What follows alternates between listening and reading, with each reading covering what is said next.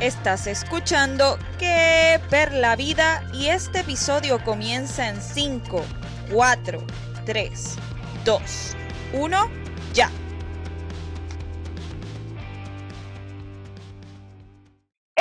es el episodio 38 de mi podcast Que Per la Vida. Yo soy Perla Alessandra y estoy agradecida de que estés aquí en una nueva ocasión. Este episodio lo he titulado Todas somos Natalia porque no debemos tolerar la violencia y en el día de hoy me encuentro junto a un colega periodista, experto en estrategias de redes sociales y también uno de los protagonistas del podcast de lo que pica el pollo y además el primer hombre que tengo en mi podcast es Fernando Collazo. Fernando, ¿cómo te estás? Hola Perla, ¿todo bien? Este, gracias por esa introducción y un honor. Mira Fernando, este episodio lo he titulado Todas somos Natalias porque no debemos tolerar la violencia a raíz de una controversia que sucede en estos días en Puerto Rico entre dos comentaristas deportivos en el cual hay una visible violencia machista. ¿De qué estamos hablando? Les voy a primero a, contarles un poquito aquí, les voy a poner un audio y posteriormente hablamos de la situación. Está bien, pero ¿quién demonios es que refiere? ¿Quién lo refiere? ¿Quién los refiere? ¿Quién los refiere? ¿Quieres dejar hablar? Porque no, no, no, no, Está bien, pero ¿quién lo refiere, Natalia? Es que está hablando de una perspectiva que es así de pequeña. Bueno, con esa discusión vamos a empezar hablando de esta situación. Y es que en este programa digital que se llama Head to Head, en el cual participan los analistas deportivos Héctor José Torres, también conocido como The Playmaker, la respetada deportista y analista Natalia Meléndez, así como el ex deportista Antonio Latimer, Puruco, como le llaman, se estaba hablando de un tema y posteriormente se, se crea un debate en el cual uno de los eh, protagonistas de este programa, que es The Playmaker, visiblemente le falta respeto a Natalia Meléndez y tras todo esto, pues obviamente se levanta esta crítica en las redes sociales por, por, por, por todo el contexto y aparte de ello, también se da una renuncia al programa. Fernando, si nos puedes también explicar un poco de esta situación que sucedió. Sí, mira, Perla, este, la, la- básicamente la, la discusión, si venimos a ver como explicaste, es un programa deportivo, pero la discusión que ellos estaban teniendo al momento ni tan siquiera tenía que ver con deporte. Ellos estaban hablando de si se debe o no escuela. dedicar a los niños, ajá, si los maestros deben referir a los niños este, que son inquietos, era lo que decía este Playmaker, que rápido si había un niño que no se comportaba bien, que lo enviaban a, a- a medicarlo y entonces lo que le estaba tratando de explicar Natalia a él era que no todos los maestros, Los no maestros son iguales. ajá, que no, no generalizara con eso este y que no todos los maestros enviaban a los estudiantes eh, a, que, a, que se, a que fueran medicados, ¿verdad? Entonces, pues ahí Playmaker como que nunca entiende la, e- el punto de, de Natalia y se, se- comienza este debate o esta Exaltado, porque él estaba exaltado, apuntándole. sí, gritando sin Eh, claro. aceptar, no la dejaba no la dejaba hablar en ningún momento, este, sin aceptar el punto de ella, ¿verdad? Y simplemente este, gritando y dando su punto, y entonces, pues, cuando él es el que primero eh, sale con una mala palabra, que dice un Sí.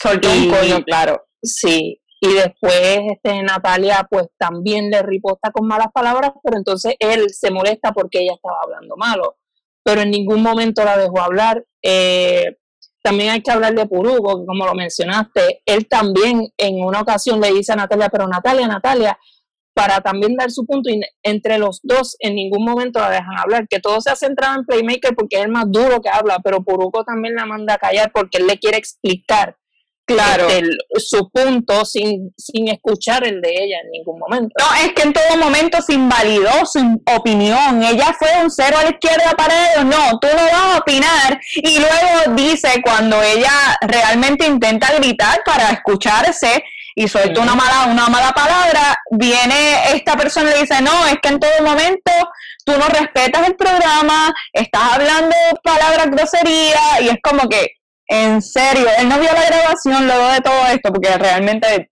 no sé, no, no entendí sí, mucho. Sí, sí. Y un- una parte donde Play, Playmaker le grita a Natalia, tu opinión cuenta, porque ella se estaba quejando de que no la escuchaban y que no la dejaban dar su punto, y él grita, tu opinión cuenta, como si él fuera el dictador de la opinión y decir cuál opinión es la que cuenta, o, tu- o porque yo lo digo, tu opinión cuenta. Eh, pues, este, pero a mí me gustaría añadir también, pues, la, este, que, que tal vez no, no se ha hablado mucho sobre esto. ¿Quién es Natalia Meléndez? Claro. Natalia Meléndez es una figura bien importante en el deporte.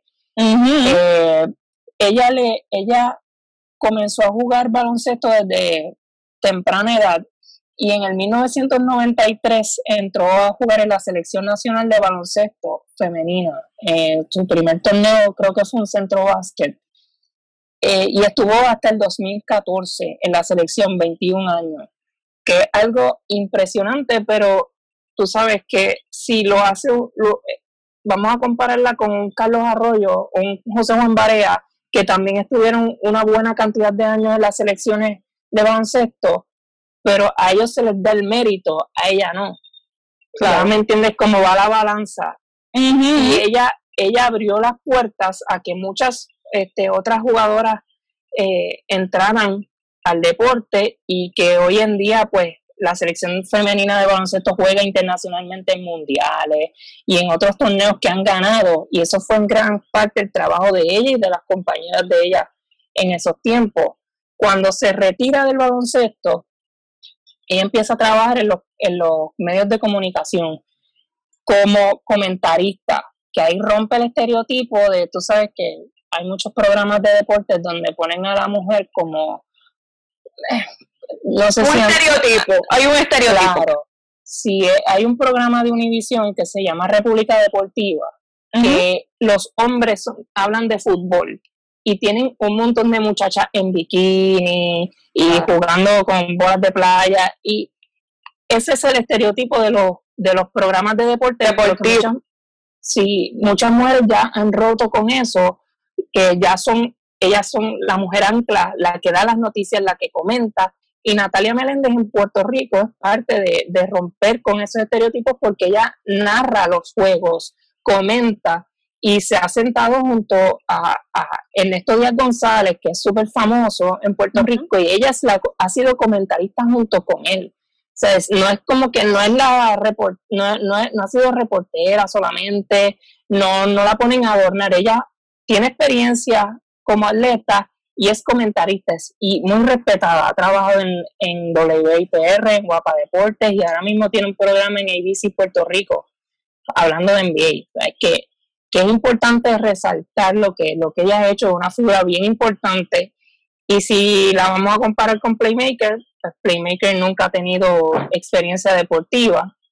Eh, él era Cantante. antes de come- exacto, antes de comenzar a trabajar en, en los medios, él era salsero en la agrupación Enclave.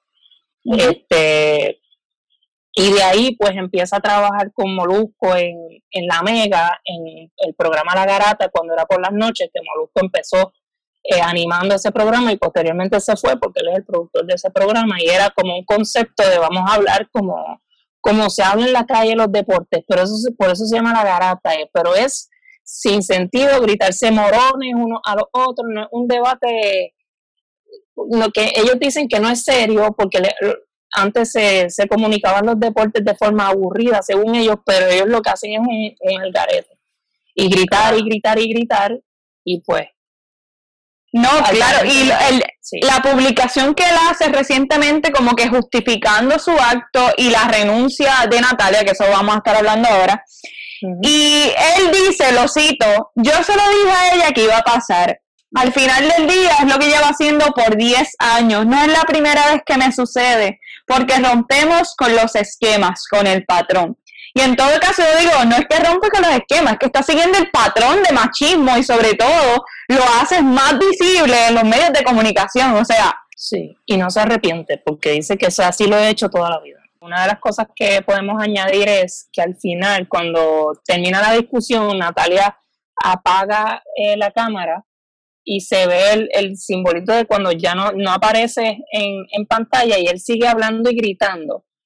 Y eh, el, su, las últimas palabras en la discusión de Playmaker fueron, es que no todo el mundo aguanta el temple. Oh. Este, hablando sobre Natalia. Eh, y yo, yo creo que eso fue un, un, final horrible para la discusión que ya, ya estaban teniendo. O, o, afortunadamente Natalia alza la voz, eh, renuncia partiendo de todos sus méritos, renuncia a, a, este programa, pero de la otra parte tenemos a un playmaker que de verdad le importa muy poco al parecer. Mm sí. Quiero hablar también del término mansplaining, que ella incluso dice, mira, ustedes me están haciendo un mansplaining, o sea, no me permiten explicar. Pero, ¿qué es este término de mansplaining y por qué recientemente era como un motivo de risas y burla entre jóvenes tuiteros? Pues vamos a explicar un poco este concepto. Eh, el mansplaining, como lo dice el término explicación y hombre, o la macho explicación, como se dice en español, trata de una acción masculina en la cual se intenta obviamente explicar cosas, pero esto es al considerar a la mujer intelectualmente inferior. Específicamente te puedo decir, Fernando, que los temas de deporte sucede constantemente. A mí me sucede cuando quiero hablar de fútbol me hacen menos porque como soy mujer no puedo hablar del tema.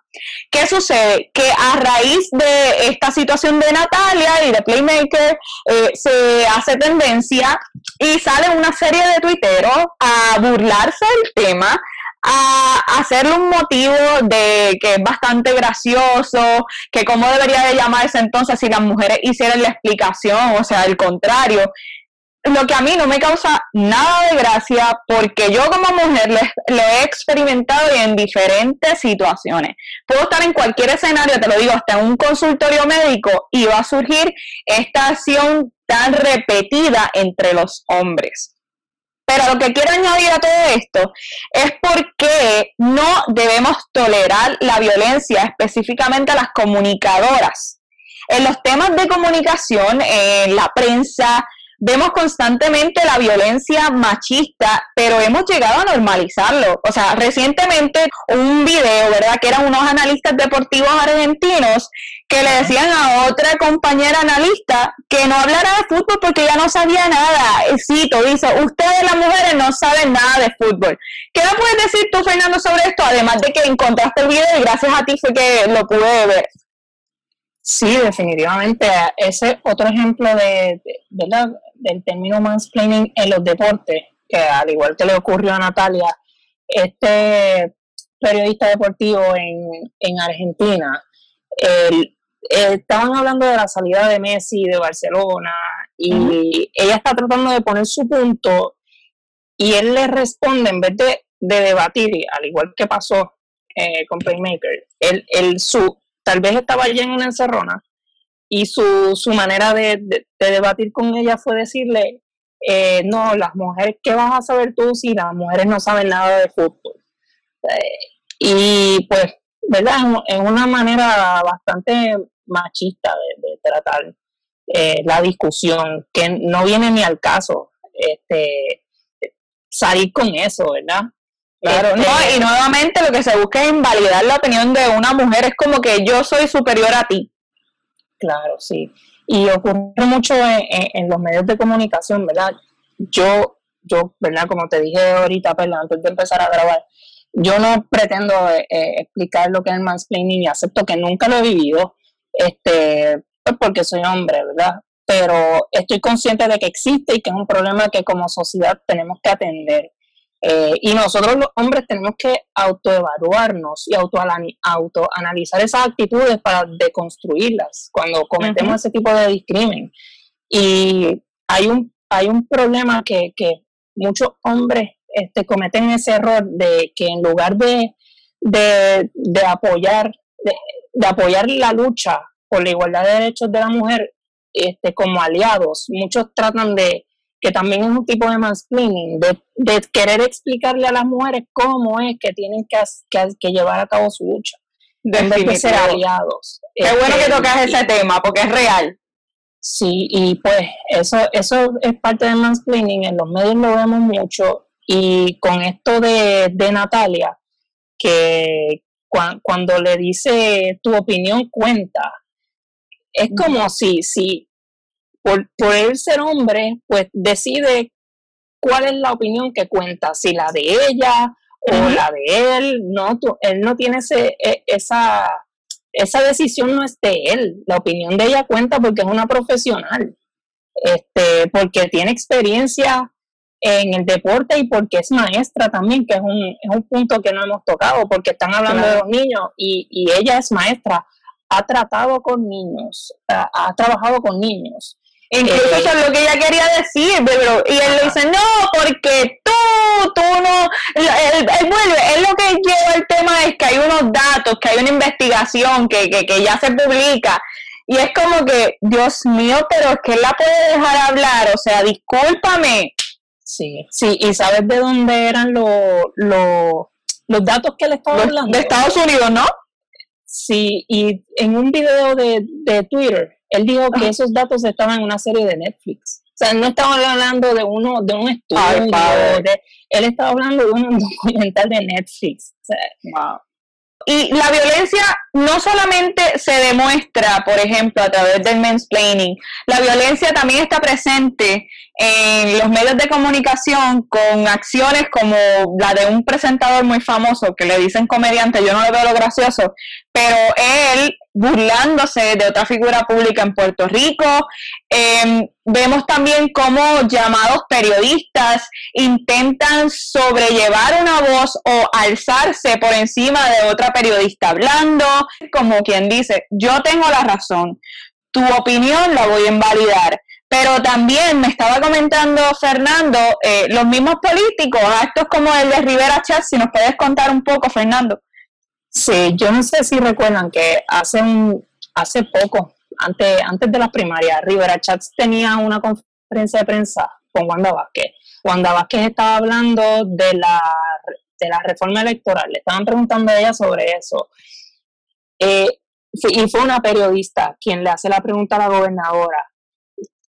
Cuando la periodista termina de hacer la pregunta, inmediatamente Rivera Chats le dice a Wanda, yo voy a contestar esa pregunta. No la deja contestar a ella.